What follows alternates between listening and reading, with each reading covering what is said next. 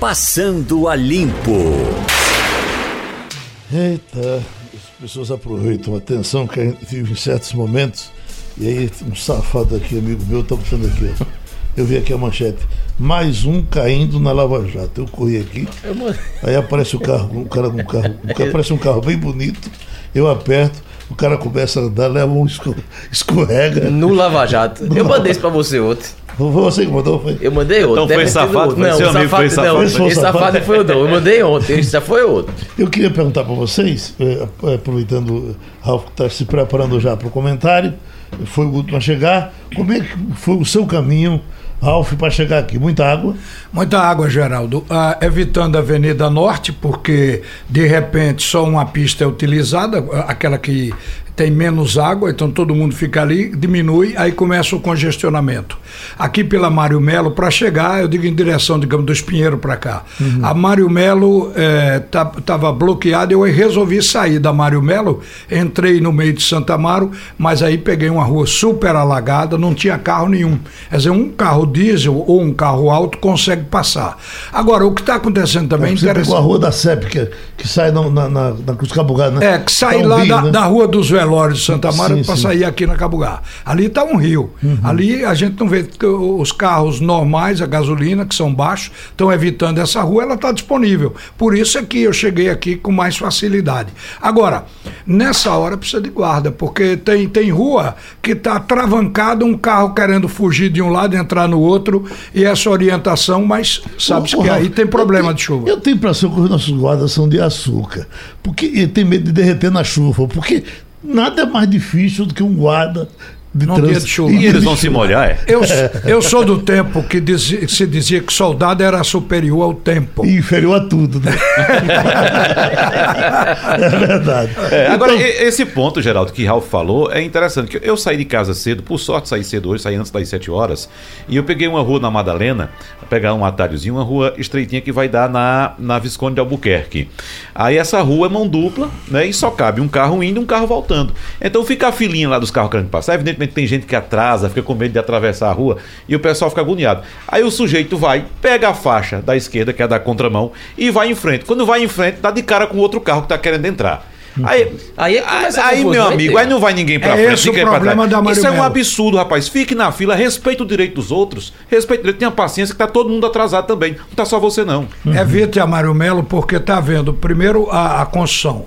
Estão beneficiando, melhorando ali aquele canteiro do meio. é uma obra grande. É né? uma obra que vai demorar um pouco. Então ali tá, a pista já está estreita.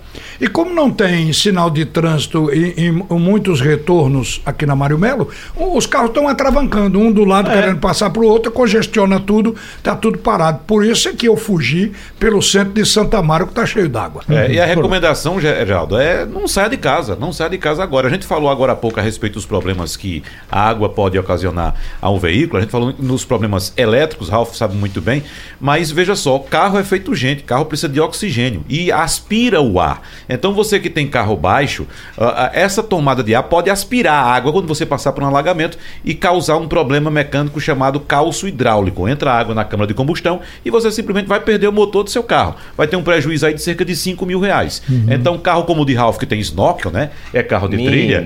Pois é, tem a tomada de ar ali no teto, né? é um, É. um equipamento que sai por baixo do capô e fica uma tomada de ar no teto, aí não tem problema. Mas tanto carro diesel quanto carro a álcool ou a gasolina que tiver essa tomada de ar baixa, se entrar num no, no, num alagamento e aspirar água, meu amigo, você perdeu seu A motor. sugestão é que todo carro que roda no Recife tenha isso. Um snorkel. É, ou pelo menos uma saída de ar em cima, ao invés do lado ou embaixo do motor. ou deixe de andar nesses dias de chuva. Exatamente. Fique guardado Esse é o ideal. Mas, Diogo, o que nós sabemos é que a chuva parou por enquanto, pelo menos aqui eh, na capital, no centro, eh, e que a- a- a- estamos em maré baixa, a maré só vai subir a uma hora da tarde.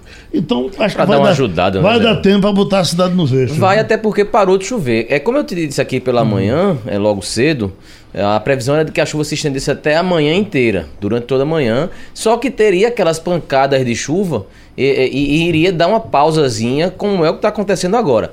Para nossa sorte, a maré está baixa, só vai subir, como você disse, depois de uma hora da tarde.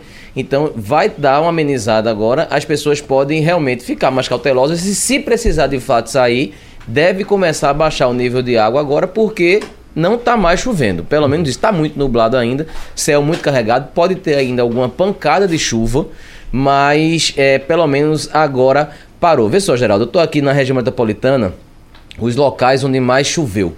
E aí, é, Camaragibe, aqui na região metropolitana, foi onde mais choveu, ou choveu 87 milímetros. É quando o esperado, é, é, agora nas últimas 6 horas, nas últimas, aliás, nas últimas 12 horas, perdão. Itamaracá choveu 83 milímetros, o córrego do Genipapo no Recife foi o lugar onde mais choveu, 81 milímetros. O Morro da Conceição também lá em cima, 81 milímetros, 20. Dois Unidos com 80 milímetros. Campina do Barreto, Águazinha em Olinda e depois o Janga em Paulista. Agora vou dizer que choveu pronto. Capina, choveu Surubim, choveu. Uh, uh, Caruaru. Não só região metropolitana, Exatamente. mas zonas da Mata Norte Se esticou e Sul, um pouco, né? né? Isso, isso foi onde mais choveu no Grande Recife. Em Pernambuco, Sim. onde mais choveu foi Rio Formoso, no litoral sul. Isso choveu já cento... ontem, né? É, nas últimas 24 horas. Choveu uhum. 136 milímetros. Chuva forte. Viu? A média do estado para um mês é de 380 milímetros, então veja, em 24 horas choveu 136 milímetros. Rio Formoso, na Mata Sul. Metade em 24 horas. Foi, foi o local onde mais choveu no estado. Eu fico encantado com esse pessoal que tem milímetro, milímetro. Vocês botam o pé na água para saber? Para medir? Bota o pé na Não, chuva. rapaz, você acredita que toda vez eles me explicam como é que fazem? Eles pegam um metro quadrado é, tu sabe, Wagner, como é. Mas toda vez eu esqueço. Eu já conversei tanto interior, com o qualquer, sobre isso. Qualquer repórter do interior vai logo lhe dizendo. Foram tantos milímetros. É. Beleza. Um milímetro é equivalente a, a, a um litro d'água a cada metro quadrado. Beleza. Me resolveu a parada. Olha, e dá pena o pessoal do comércio que está se preparando para vender um pouco mais e já está muito difícil vender. As vendas caíram, uh, abril, maio, essa coisa toda. Então, perto do São João, o pessoal se esquentando para vender alguma coisa. Um dia desse de chuva, a gente já tem informação de que o comércio se atrapalha tremendamente. Completamente. Aqui pelo centro. É. Não é? Uhum. E ainda com essa ameaça de greve amanhã. Ela vai ser possivelmente só uma greve de, de servidores, talvez. Bancários, parece que estão falando em mexer. Rodoviários, que está uma, uma divisão. Está uma confusão na rodoviária. É, mas eu, eu, eu, seria capaz de apostar que não, você, você não vê é, é, quando, uma quando, unidade. Olha, quando está para parar, é. que você anda no ônibus, o motorista já começa a dizer e tal. E eles estão esperando aí uma discussão de aumento e sabem que o mundo não está para isso hoje. Então, acho que não para. Mas está aqui, ó. Sindicato dos Trabalhadores dos Correios avisando que trabalhadores vão parar amanhã. Eu, com todo respeito e admiração a alguns eh, trabalhadores do Correio que são esforçados, correm para lá e para cá, alguns que vêm aqui, carteiros que doam cadeira de rodas, vêm para cá no maior esforço, mas o correio parado ou trabalhando, a gente pouco nota. Tá mais ou menos a mesma coisa, Nos até porque o serviço, o serviço dos Correios está precário. Uhum. Tá muito ruim. É, tem muita gente reclamando. A gente, eu conheço, por exemplo, João Carvalho, aqui da TV Jornal, teve problema sério com os Correios. É, e tem muita gente, de fato, que pede uma encomenda e não chega. Simplesmente isso. Tá Rapaz, sucateado. Eu, eu, eu vi os boletos, não, tá sucateado. Tá muito ruim, tá, tá muito ruim. Eu vi até uma brincadeirazinha na internet, viu, Diogo? O, o, não sei se você já viu o slogan do Sedex, aquele carro do Sedex. Já vi, amarelo. o amarelo. Aí, Sedex mandou, chegou, né? Aí o cara foi e fez uma montazinha do Sedex, deixou do mesmo jeito. Sedex, aí mandou, demorou, mas chegou. É. Agora, uh, Romualdo, uh, falamos disso ontem, mas está se aproximando o dia, é para amanhã. O que é que você diz aí por Brasília? É uma greve de servidor público? Sem dúvida. A paralisação é dos servidores públicos. Agora, aqui em Brasília, também tem o setor de uh, trabalhadores dos rodoviários que está querendo um aumento no valor do ticket refeição, aí eles vão aproveitar e vão parar por causa do ticket refeição.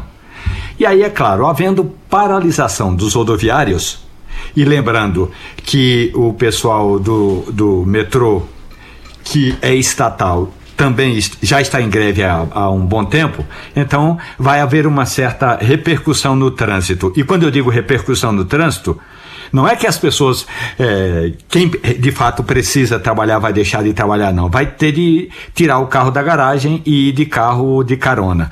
Vai ter uma certa repercussão. Ontem à noite, eu perguntei ao porta-voz da presidência da República qual é a expectativa do Palácio do Planalto e o Gabinete de Segurança Institucional está fazendo monitoramento.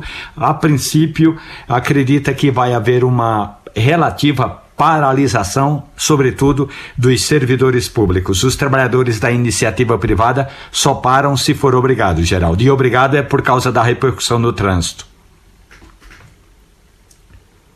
Ele sempre faz opa, as pesquisas. Opa, repete aí que cortou o microfone um pouco. Não, eu já tenho. Nelson. Nelson. Certo. Está mandando aqui esse recado. Diz, olha, a Unicamp cria remédio para diabetes por extrato de jabuticaba. Medicamento feito a partir de extrato da casca do da jabuticaba também pode ser utilizado para o controle do colesterol e deve ir para o mercado em 2020. Lançado como suplemento alimentar, o produto deve chegar às prateleiras em 2020 como medicamento eficaz para controle de peso, prevenção de doenças como aumento de colesterol, multiplicação de células cancerígenas, além de ser capaz de modular o metabolismo hormonal e de glicose. Quando fala aqui em suplemento alimentar, eu já ouvi dizer que tem muita picaretagem nesses suplementos alimentares. Então, dá um certo susto. Mas jabuticaba é tão gostoso que deve servir para alguma coisa. É, vamos esperar um médico dizer alguma coisa, né? É. Ver se alguém diz alguma coisa também. Eu prefiro que. que... Não, é- é- vai ser liberado para É, vamos ver. né? Deixa alguém receitar primeiro. hein? Mas um, um amigo meu estava falando de chá de canela para diminuir a glicose e para controle de hipertensão.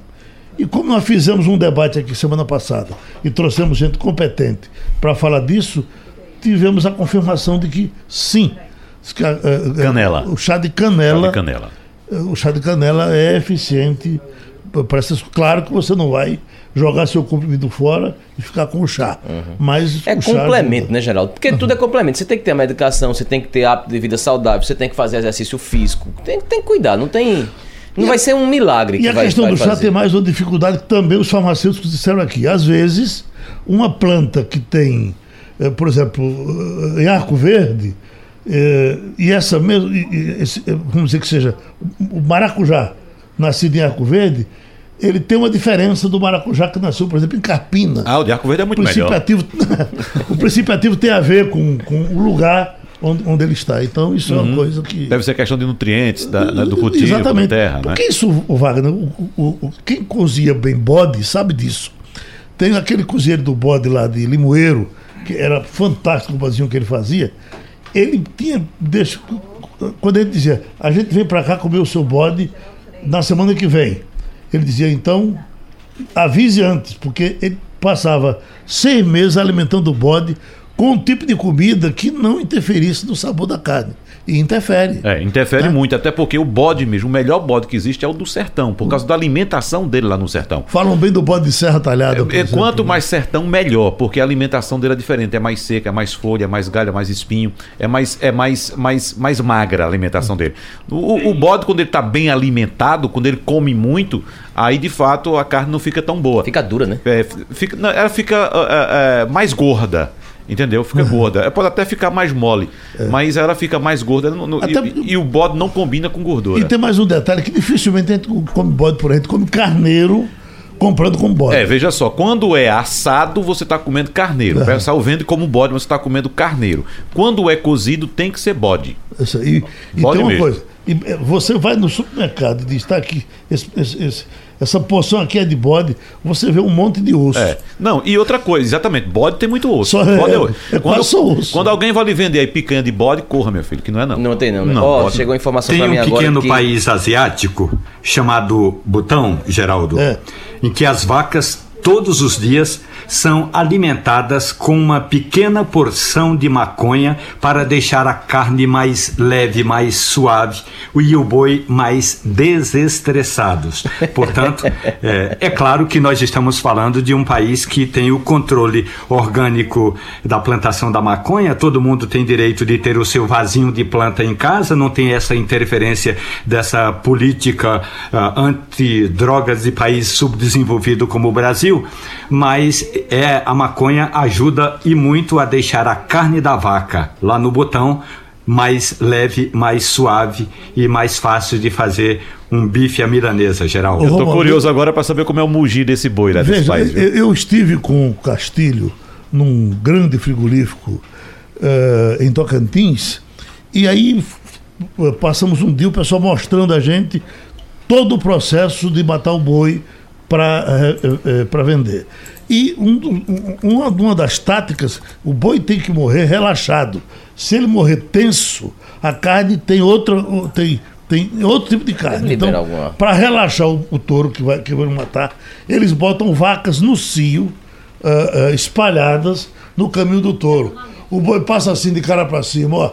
Parece que tá num pomar, aquele cheiro bom e tal. Quando menos ele espera Tome na tum, cabeça. no toitiço e ele morre Ô, feliz. Geraldo, chegou a informação agora de que voltou a chover forte aqui na zona norte do Recife, viu? Nós Muita estamos com o deputado Silvio Costa Filho e hoje os senhores estão num dia de muito trabalho aí em Brasília, não é isso, deputado?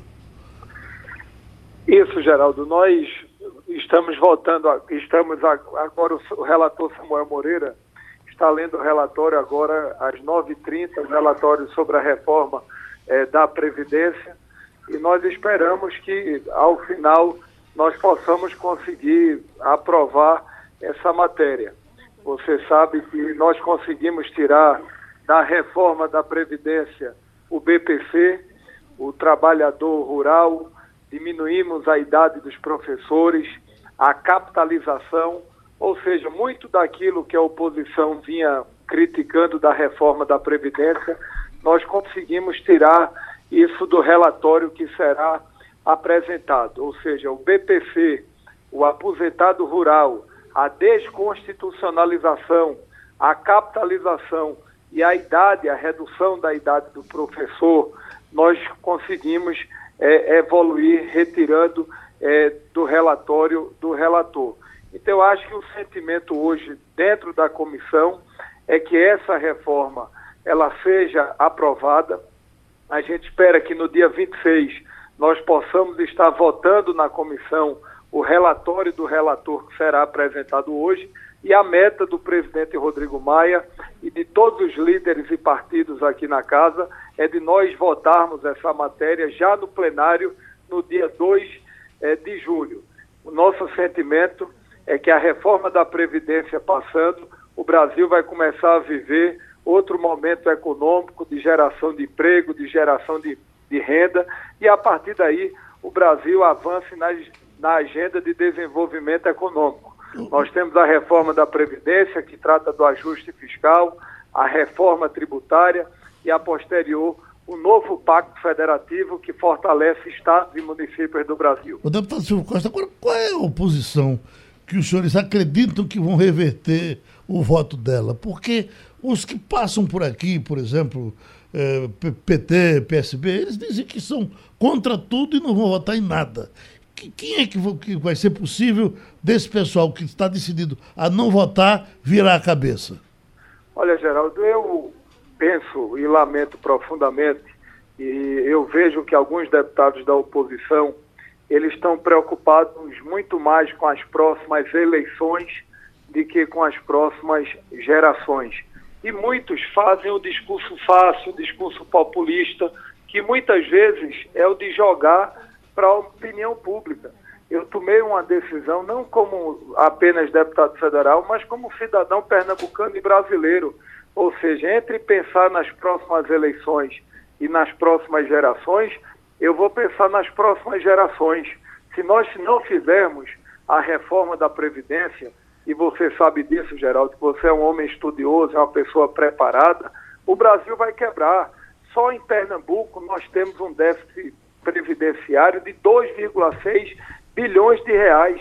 Ou seja, e muitos preferem, entre ter o discurso responsável, o discurso equilibrado que o Brasil precisa, independente do governo Bolsonaro, qualquer presidente da República, Fernando Haddad, eh, Ciro Gomes, qualquer um nesse momento, teria que estar fazendo a reforma eh, da Previdência. Então, eu estou convencido que, por mais que ainda se tente alguns parlamentares, até da esquerda, do PSB, do PT, do POISOL, votar na reforma da Previdência, eu acho pouco provável que isso aconteça. Agora, o que eles eram contra, tudo saiu do texto. Uhum. Capitalização vai sair, é, desconstitucionalização vai sair, BPC vai sair, o aposentado rural vai sair, professor, a idade vai diminuir a idade, é, regras de transição vai diminuir o tempo. Ou seja, tudo que eles colocavam, o relator vai tirar do texto. Então, eu não uhum. vejo por que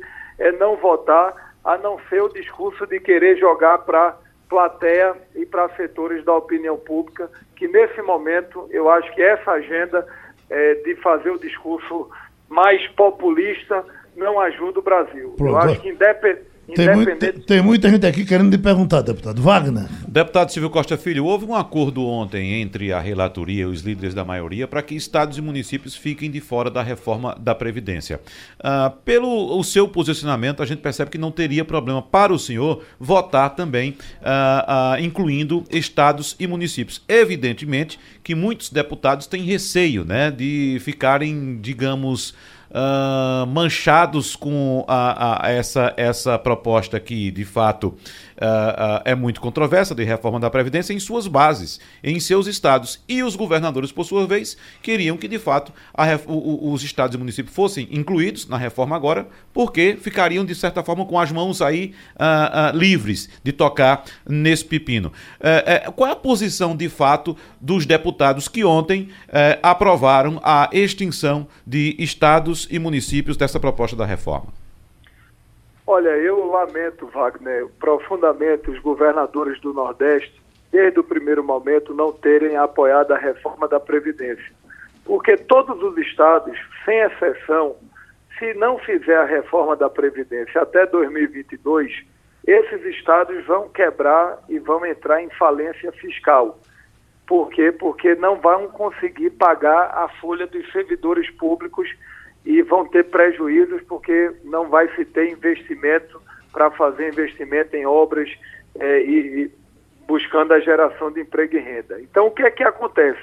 Nesse, na reforma que foi apresentada pelo governo, do 1 trilhão 236 dessa potência fiscal, os estados e municípios não estão. Ou seja, tirando estado e município, não vai haver prejuízo para o ajuste fiscal que o governo quer fazer. Então, como não houve a solidariedade dos governadores, como houve um tensionamento muito grande entre o parlamento e alguns governadores, terminou os líderes e a maioria dos parlamentares achando por bem deixar que cada estado e cada município fizesse a sua reforma.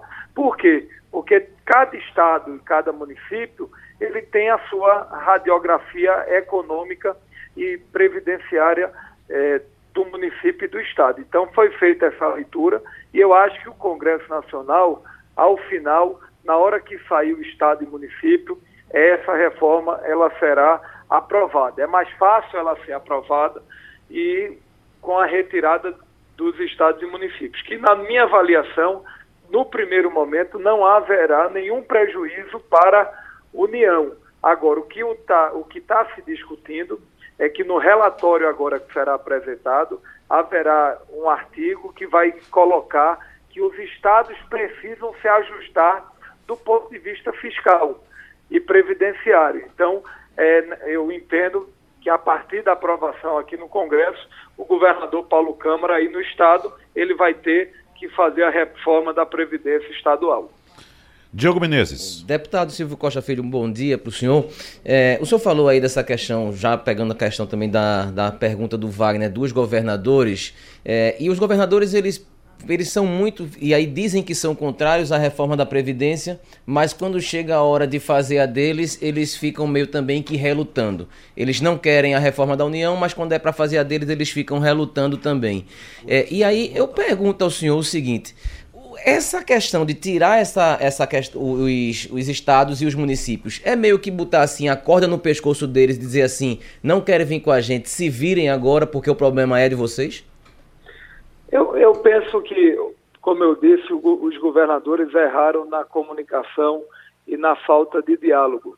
Todos sabem que, que os estados e o Brasil precisa da reforma da Previdência. Então, o que é que acontece? Chegam aqui em Brasília, dizem, olha, ministro, a reforma da Previdência é importante para o Brasil. Mas quando chegam nos estados, ele, os governadores e alguns aliados se manifestam contra, trabalham contra, usam as redes sociais e as rádios contra a reforma. Então, isso foi criando um tensionamento aqui na casa. E muitos parlamentares fecharam questão, a exemplo do próprio PR, que fechou questão nessa pauta, o próprio Cidadania, entre outros, colocando que, olha, a gente só vota a reforma da Previdência se estados e municípios não tiverem é, na reforma. Cada estado faça o seu. Então, para nós aprovarmos a reforma da Previdência, é, a retirada de estados e municípios, ela foi muito importante. Então, eu penso que a reforma ela será aprovada agora na Comissão da Previdência, no dia 26, e o meu sentimento hoje na casa é que a reforma da Previdência ela vai passar tanto na Câmara quanto no Senado, porque há um sentimento hoje generalizado. O Brasil, se não fizer a reforma da Previdência, em pouco mais de três, quatro anos, a, o Brasil, de fato, vai entrar em solvência fiscal, além do aumento da confiança, da, confian da desconfiança internacional, a queda nos investimentos, aumento do desemprego. Então, eu estou confiante que com a aprovação da reforma da Previdência, o Brasil vai, independente do presidente Bolsonaro, o Brasil vai voltar a crescer, gerando emprego e renda. Pronto. Você sabe, Geraldo, só para concluir, eu defendo os programas sociais. Eu defendo o Bolsa Família, o ProUni, o Pronatec, o Minha Casa Minha Vida, o Luz para Todos. Todos são programas importantes.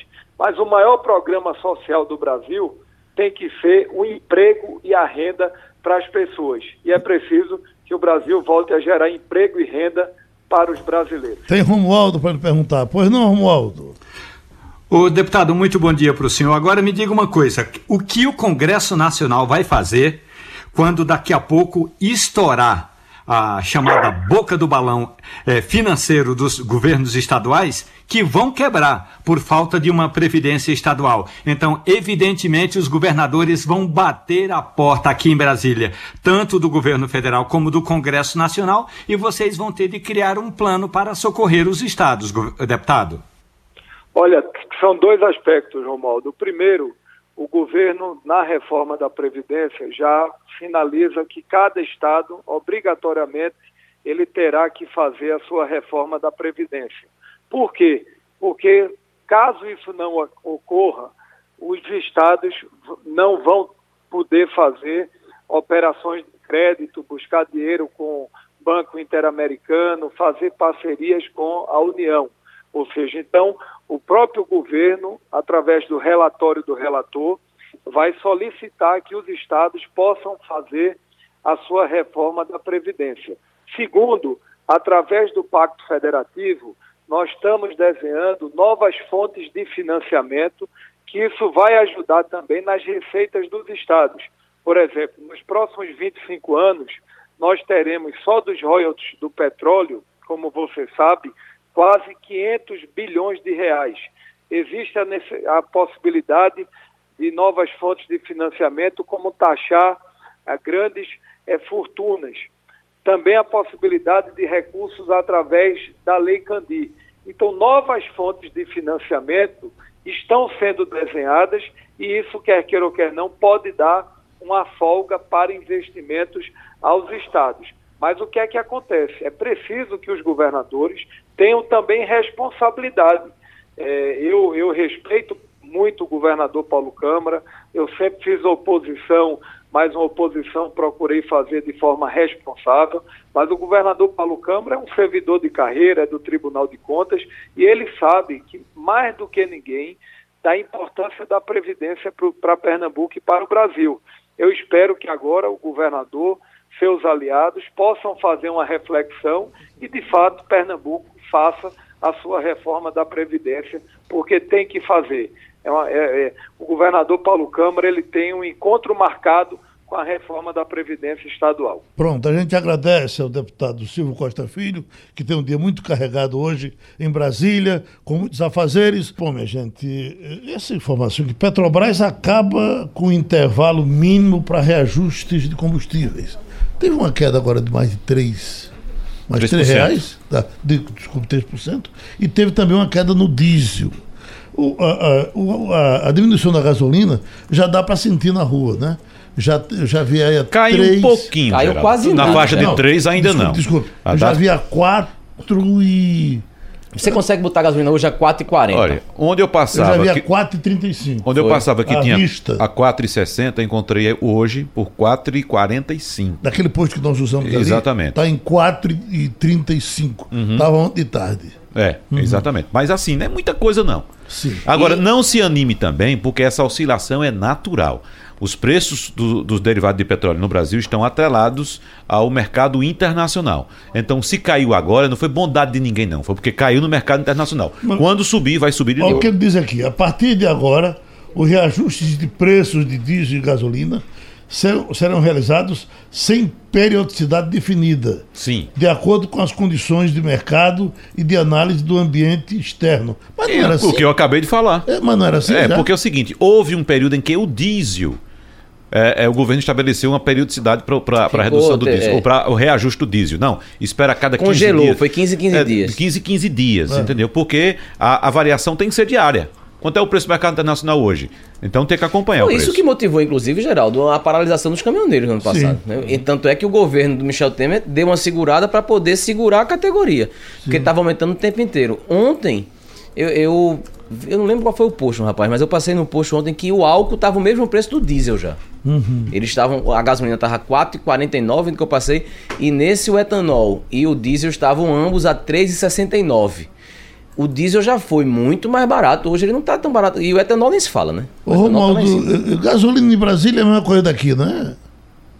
Olha, em Geraldo, termos de o preço? ICMS daqui do Distrito Federal é, do- é, dois pontos percentuais acima do estado é, de, é, de Pernambuco. Portanto, mesmo? e, e é mais alto do que em Goiás, por exemplo. Então, quem mora na periferia de Brasília, e a periferia de Brasília já é Goiás, então prefere abastecer é, nas, nas cidades de Goiás. Eu tenho a tabela que foi divulgada hoje é, pelo Sindicato dos Postos e diz que a média é, do preço do combustível está entre 3,88 e 4,14. Então, é, isso o preço da gasolina. 4 e Eu 14. diria assim, Geraldo, Que o- os governos estaduais também precisam eh, ter uma, digamos, uma certa preocupação com o imposto, né? Porque na hora em que o governo estadual aumenta o ICMS ou reduz o ICMS, isso pode facilitar negócios nos estados. O problema é que todo mundo fica falando de reforma tributária, mas é reforma tributária nacional. Ninguém quer fazer reforma tributária nos impostos estaduais. Esse é que é o grande problema. É, quer fazer o dos outros, o dele não. Né? Olha, para a gente não deixar de falar dessa coisa do, do hackers, que é o grande assunto do momento, eh, ontem foi divulgado, hoje está repercutindo aí, a, a entrada da chafurdação do nome de Luiz Fux. Mas é quando você vai no, no conteúdo, é quase nada, não é, Romualdo? Isso, isso vai dar em alguma Olha, coisa? Olha, Geraldo, ontem o Palácio do Planalto já sabia da divulgação desses áudios, desculpe, desses. eh, dessa conversa, não tem áudio não, dessa conversa, peço desculpa ao nosso ouvinte. E o presidente Jair Bolsonaro chamou novamente o ministro da Justiça, Sérgio Moro, e deu uma demonstração de que ainda, pelo menos até agora, Sérgio Moro tem total confiança. Eh, Jair Bolsonaro foi assistir ao jogo do Flamengo 2, CSA de Alagoas 0, aqui no estádio Mané Garrincha. Não apenas o presidente da República estava com a camisa do Flamengo, quando lá no intervalo entre do primeiro para o segundo tempo, Sérgio Moro estava ao lado do presidente, estava de terno, e aí Bolsonaro chamou um torcedor que estava lá embaixo, o torcedor subiu, um torcedor do Flamengo, o torcedor ouviu um recado eh, do Bolsonaro, eu não, não consegui entender o recado, mas é algo como tira, tira, tira. O torcedor tirou a camisa camisa do Flamengo, jogou, Bolsonaro deu a camisa do Flamengo e Sérgio Moro assistiu ao segundo tempo do jogo eh, vestindo a camisa do Flamengo. Uma demonstração do Palácio, do ponto de vista do Palácio do Planalto, é de que essa essa conversa eh, não é tão importante não. Agora, a repercussão é que é muito negativa para o lado do ministro da Justiça, porque tem muito palpiteiro, tanto colegas jornalistas, e aí tem muitos tem muitos que aí aproveitam, inclusive, para fazer a velha e chafurdada militância política, como alguns juristas, incluindo ministros do Supremo Tribunal Federal, que reclamam de Sérgio Moro de ter falado muito nas redes sociais e acabam falando demais para a imprensa. Ô, ô Geraldo, uh, em relação a esses relatos que foram publicados ontem pelo site da Intercept Brasil, uh, segundo o relato, uh, Deltan Dallagnol, procurador da Lava Jato em Curitiba, disse o seguinte: há um grupo de procuradores, então veja que ele estava num grupo, ele estava num grupo, aí botou caros, é tanto, está no plural, tá para todo mundo. Para todo mundo, né, caros? Conversei com o Fux mais uma vez, hoje, reservado, é claro. O ministro Fux disse quase espontaneamente que Teori fez queda de braço com Moro e viu que se queimou. E que o tom da resposta de Moro depois foi ótimo. Continua. Diz para contarmos com ele para o que precisamos, mais uma vez. Só faltou, como bom carioca, chamar-me para ir à casa dele. Risos. Mas os sinais foram ótimos. Falei da importância de nos protegermos como instituições, em especial no novo governo. Então veja que ele está aqui num, um, um, num movimento que Romualdo de Souza pode, pode confirmar. Uh, é um movimento normal de que procuradores procuram juízes, advogados procuram juízes, e nesse caso foi uma conversa que me parece, nesse trecho aqui, relacionada muito à questão institucional. Você sabe, naquela época, essa conversa que ocorreu, e veja que a gente escuta matérias por aí, ainda apontando, não, foi um dia antes do impeachment, de, de, da, da, votação do, do impeachment, impeachment, de Dilma, na, Câmara. na Câmara. Bom, era uma votação na Câmara, que como sabemos ainda foi para o Senado. Então, essa conversa aqui entre o procurador e o ministro do Supremo não tinha nenhuma relação com o impeachment de Dilma. Não sei por que fazer essa relação de um dia. Né? Mas veja só, e aqui, a gente lembra muito bem, Geraldo, naquela época havia uma agressão muito forte por diversos setores contra as instituições, contra o Ministério Público, contra o Supremo Tribunal Federal. E aqui me parece uma conversa de fato institucional, ou seja, procurei e ele disse que poderia contar para nos protegermos como instituições. O Wagner, esses caras têm tem que entender também que esses caras mexeram no vespeiro que pouca gente tinha coragem de mexer. Uhum. Entendeu? Independentemente das consequências Exato. depois. Exatamente. Né? O cara meter a mão nessa cumbuca aí não era Ô, ô Geraldo, aquele, daquela declaração de Deltan Dallagnol, quando diz, naqueles primeiros relatos que foram publicados, nós temos que estar preparados, nós temos que estar com as respostas na ponta da língua. Porque eles sabiam que tinham que ser perfeitos naquela atuação. Porque se escorregasse se ali. deixasse brecha, não ia. Deixasse a brecha, o, o, o, processo não iria andar. Então ele tinha que ter essa posição, de fato, de, de, de, de, de precisão no que estava fazendo, porque senão o processo ia desandar, né? não ia adiante como foi. Não, não só um processo, mas todos os outros processos que foram adiante. Então é preciso ter muito cuidado com o que está sendo publicado, inclusive porque nós não sabemos se de fato esses diálogos são dessa forma. Porque como o hacker pegou algumas, alguns trechos, ele pode montar esses trechos, ó, fulano de tal uh, é. disse isso, aí ele pega outra resposta e encaixar perto daquela pergunta, daquela afirmação e dizer que aquilo é um diálogo. A gente não tem certeza Até se esses diálogos foram construídos divulgados todos da forma como eles foram. Tanto é que Exatamente. um trecho um dia, outro trecho outro dia. É, até um print da tela, ele pode excluir um trecho da conversa, dar um print e dizer, olha, foi a conversa foi essa. A, não a é assim. A Polícia Federal continua é, apurando, é, né? A Polícia é, Federal continua apurando e não tem certeza se de fato os diálogos são dessa forma. E tem outra informação que está saindo agora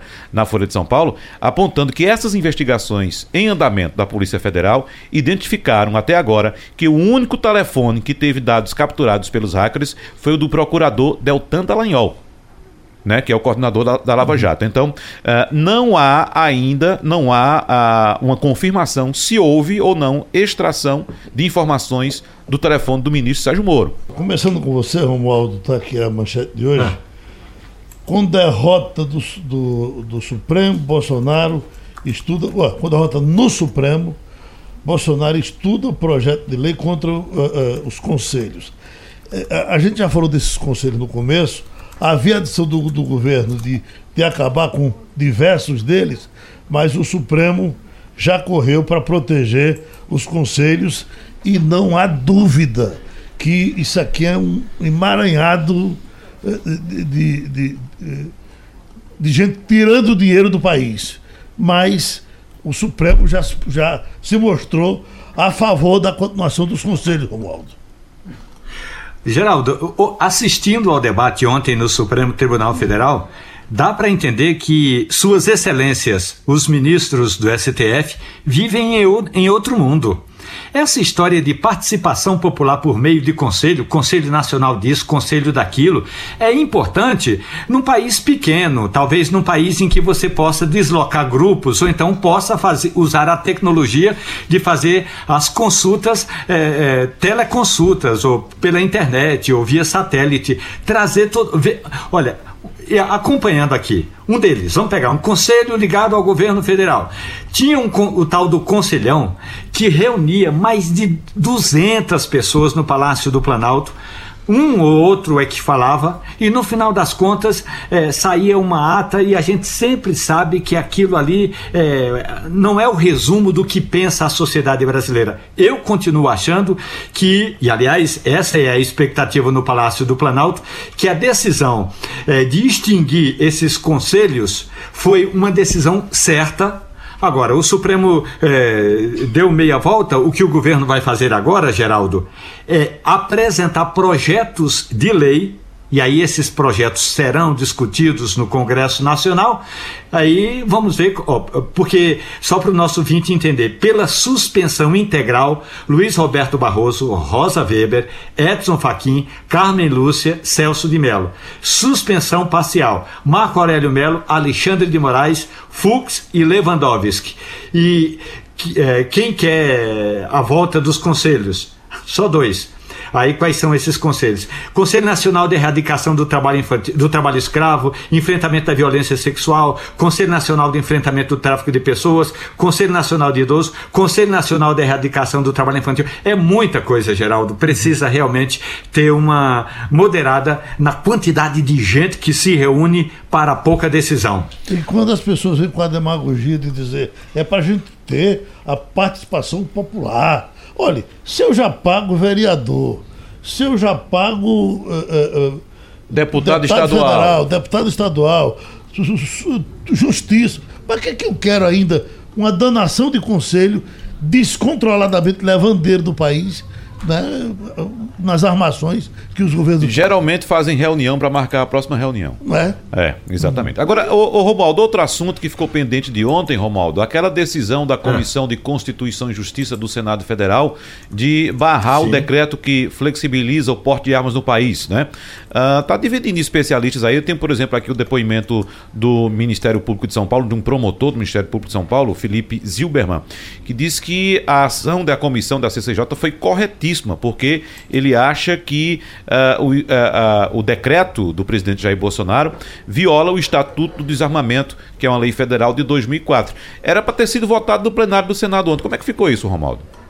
É, havia um entendimento. O problema é que não deu. Tinha muitos outros processos, aliás, outros projetos que estavam na frente, e apesar do chamado regime de urgência, ficou para a semana que vem no plenário do Senado Federal. Para o nosso vinte entender, o que a Comissão de Constituição e Justiça decidiu é que o presidente não poderia tomar aquela decisão por meio de decreto. Ou seja, até que pode, até que pode regulamentar o Estatuto do Desarmamento por meio de projeto de lei. A diferença: o decreto entrou em vigor imediatamente. O projeto de lei ainda vai ser votado na Câmara dos Deputados, votado no Senado Federal e demora muito. A discussão é muito uh, vagarosa. Portanto, o relatório que foi aprovado é o relatório uh, do deputado uh, Vital do Rego, do Estado da Paraíba, e aí suspende o decreto do presidente presidente da República. Se isso vier a ser aprovado pelo plenário do Senado, vai para a Câmara, ainda tem de ir para a Câmara dos Deputados. E aí, o que o governo vai fazer? Esperar essa votação tanto no Senado como na Câmara, e é bom lembrar, por enquanto, o decreto de Jair Bolsonaro está valendo, aquele decreto da flexibilização da, po, eh, da posse e do porte de arma, e aí, se vier a ser derrotado também na Câmara, aí o governo vai entrar com outras medidas, entre elas projetos de lei para serem debatidos nas duas casas legislativas. Ou seja, quem se enquadra no decreto e está pensando já em comprar uma arma, é bom esperar um pouquinho, Segura, né? pode ser que o decreto caia, né? Ou então pode correr para ter a arma enquanto não cai o decreto. Sim, mas se cair o decreto, ele não vai poder portar arma, como diz o decreto, né? Sim, mas em compensação, se cair o decreto e o cara tiver a arma em casa, a, a, a regulamentação eh, do Estatuto do Desarmamento já fala da posse de arma. Então, a posse de arma dificilmente vai ter alguma mudança substancial. A diferença é que a posse de arma trata do porte de arma em algumas regiões. Por exemplo, o fazendeiro que tem a posse de arma dentro de casa, segundo o decreto de Bolsonaro, tem a pó, o, o, o porte na área da fazenda. Então, ele vai ter, vai continuar com a posse dentro de casa, dentro da fazenda, esticado na rede. Por falar da posse em uma fazenda, em uma, a- em uma área rural, eu assisti ontem a uma entrevista da senadora Cátia Abreu, não sei se vocês viram na televisão eh, por assinatura, ela falando a história dela, ela ficou viúva muito jovem, eh, muito nova, tinha 24, 25 anos quando ficou viúva e ficou sozinha numa fazenda no interior do que hoje é o Tocantins, antes era Goiás, para cuidar dos filhos. Ela disse que tinha arma naquela ocasião e dormia com a arma embaixo da cama. Nunca precisou dar um tiro, mas para cuidar dos filhos, era sozinha na- dentro do mato, naquele mundão ali no interior de Goiás, dormia com a arma embaixo da cama. E apesar de ser é, é, oposição ao governo Jair Bolsonaro, ela é favorável aqui às propriedades rurais, ou os proprietários rurais possuem. Tem gente que bota dinheiro debaixo da cama. A presidente eh, Dilma Rousseff, a ex-presidente Dilma Rousseff, disse que dorme de sapato e com dinheiro debaixo do colchão para uma necessidade, para um aperreio. E acha que a, a, aperreio, porque ela tinha 150 mil, né, Romualdo? E, e continua eh, com recursos pagos pelo meu e o seu eh, dinheiro. Quando você paga imposto, ela continua recebendo os benefícios de ex-presidente da República. Pronto, Romualdo, a gente está encerrando por aqui. Agora, pedir um balanço de chuva. O que, que você tem de chuva aí? Olha, Geraldo, a gente tinha falado é, anteriormente que tinha dado uma parada, voltou a chover de novo realmente. Tem já é, pessoas mandando mensagem aqui em WhatsApp, entrando em contato com as redes sociais aqui do Sistema Jornal do Comércio e Comunicação. Voltou a chover. E aí, rapaz, a maré já começou a subir também. Então pode ser realmente, é bom ficar de olho, pode ser que esteja, trans- tenha mais transtorno ainda. Para vocês terem uma ideia, de 1 hora da tarde a maré vai estar em 2,2, 2 metros é, da Então, maré. essa é Então, uma ela baixou às 7 da manhã, Wagner. Tava com 0,5. Então Essa- a, a tendência é que de 1 hora da tarde fique 2,2. Então essa é uma combinação muito ruim. Esse Se vai transtorno- continuar chovendo e a maré está subindo, a situação é Esse complicada. transtorno que vivemos pela manhã, a maré estava baixando, mesmo assim. Uhum. Teve transtorno. confusão toda, né? Exatamente. Se pega ela subindo. É, é, e só mais uma dica, Geraldo. A gente já falou a respeito da questão elétrica e eletrônica dos, dos automóveis, da questão da aspiração de ar, que os automóveis precisam de oxigênio para poder funcionar. E se aspirar a, a situação fica de fato delicada, porque pode causar, causar um, um, um caos hidráulico. Mais uma dicasinha para você que vai passar por um alagamento. Além daquela básica, quando você observar no carro adiante, se a água tiver acima da metade da roda, não arrisque, certo? No máximo, no limite, quando a água estiver na metade da roda do carro à frente. Espere o carro à frente um pouquinho, coloque seu carro em primeira marcha, se for automático, coloque na posição manual também em primeira marcha, vá acelerando e desligue o ar-condicionado. Quanto menos peso tiver no motor, melhor. Desliga o ar-condicionado momentaneamente para você passar no alagamento. Eu não sei se o Romualdo já saiu, Afonildo, porque, Estou aqui, Geraldo. porque nessa entrevista que, que o Wagner está falando de Cátia Abreu, para mim foi Ah. uma surpresa. Ela disse que tem um filho senador. Sim. É. O, o filho eh, eh, da senadora Cátia Abreu chegou agora, eh, Geraldo, e, e já começou a, digamos, eh, botar as asinhas de fora. E- Ele tem feito oposição ao governo, mas tem demonstrado que o projeto dele mesmo é ser governador do estado de Tocantins. Cátia Abreu eh, tem um filho que chama-se Irajá Abreu, que é do PSD de dado, e é candidatíssimo ao governo do estado, coisa que Cátia Abreu não quis. Portanto, ela vai continuar senadora e o filho vai disputar daqui a quatro anos o mandato de governador de estado. Irajara Abreu, é, quando chegou aqui, era uma das figuras mais paparicadas, porque o cabra é bonito, é filho da Cátia Abreu e sabe como é que é. Gente bonita, filho de gente abonado, tem sempre muito prestígio por aqui, Geraldo. Então vamos pedir pro cara bonito aqui encerrar o Passando a Limpo. Encerre. Obrigado pelo bonito e terminou passando a limpo. Passando a Limpo.